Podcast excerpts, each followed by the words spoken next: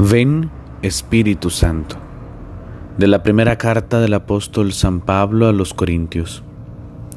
Hermanos, se oye decir en todas partes que hay entre ustedes un caso de inmoralidad, y una inmoralidad tal que no se da ni entre los gentiles. Uno convive con la mujer de su padre, y ustedes siguen tan ufanos Estaría mejor ponerse de luto y expulsar de entre ustedes al que ha hecho eso. Pues lo que es yo, ausente en el cuerpo, pero presente en espíritu, ya he tomado una decisión como si estuviera presente. Reunidos ustedes en el nombre de nuestro Señor Jesús, y yo presente en espíritu, con el poder de nuestro Señor Jesús, entregar al que ha hecho eso en manos de Satanás para destrucción de la carne, a fin de que el espíritu se salve en el día del Señor.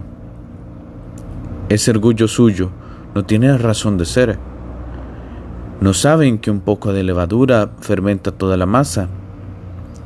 Barran la levadura vieja para hacer una masa nueva, ya que son panes ácimos, porque ha sido inmolada nuestra víctima pascual, Cristo.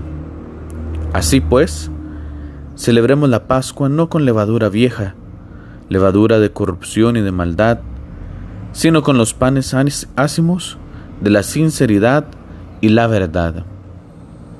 Palabra de Dios, te alabamos Señor. Precisamente eh, me sirve de ejemplo lo que estoy viviendo ahorita en este momento.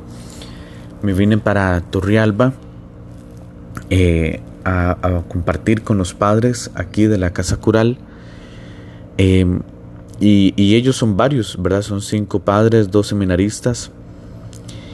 Y precisamente tienen esa experiencia de comunidad que les permite a ellos vivir eso, nuestra vida cristiana. Yo lo digo siempre, para perseverar en nuestra vida cristiana, no podemos hacerlo solos, lo podemos hacer precisamente acompañados, caminando juntos como hermanos. El problema es cuando la comunidad no funciona, es decir, cuando la comunidad, como dice San Pablo, está, está mal, está más bien siendo eh, dañada por una levadura vieja, por una levadura que más bien causa daño, y no por una levadura que hace crecer, que es signo del reino, que fermenta toda la masa para el bien.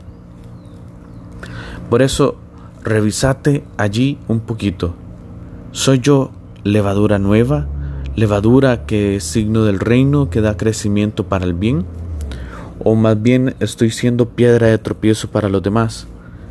Y por otra parte esto, ¿de verdad estoy ayudándome, dejándome ayudar por mis hermanos? ¿Estoy caminando en, en comunidad? ¿O más bien pienso que yo solito me la juego solo? No.